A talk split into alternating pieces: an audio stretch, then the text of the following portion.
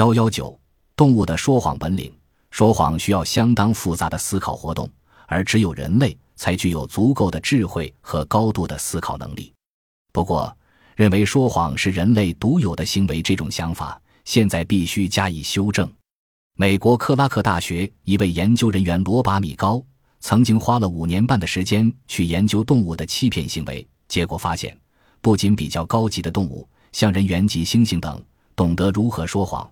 而且连狗、狐狸，甚至部分的鸟类及昆虫都一样会说谎，不让人类专有。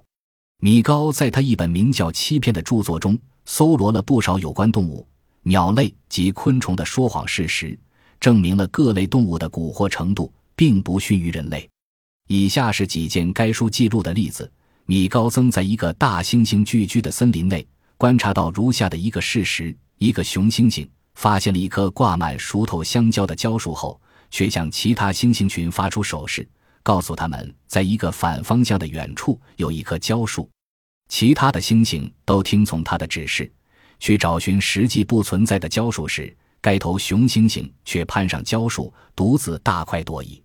有一只狗因一条腿折断，获得主人的特别照顾，在复原之后，额外的照料便停止。这头狗为了再度获得主人的关心，竟然假装受伤，甚至只用三条腿来步行，结果得偿所愿，主人又对它关怀备至。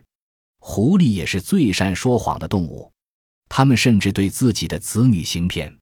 母狐如果发现食物，为了要先尝为快，往往会发出虚假的警戒嚎声，把小狐狸们吓走，然后自己先尝。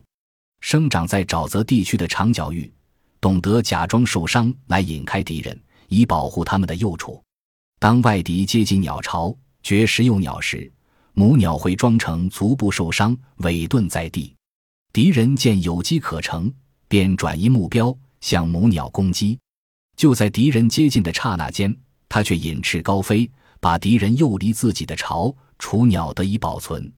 萤火虫也会说谎，雌性萤火虫经常以雄性作为食物。为了满足口腹之欲，雌性很多时候会发出一种特殊的闪动荧光，示意愿意交配。当雄性受诱惑而接近它们时，就被它们吃掉。米高表示，根据种种证据，某些动物说谎的本领实在不弱于人类。由于说谎需要相当复杂的思考力，据此推论，动物其实并不如我们所想象的完全没有思想。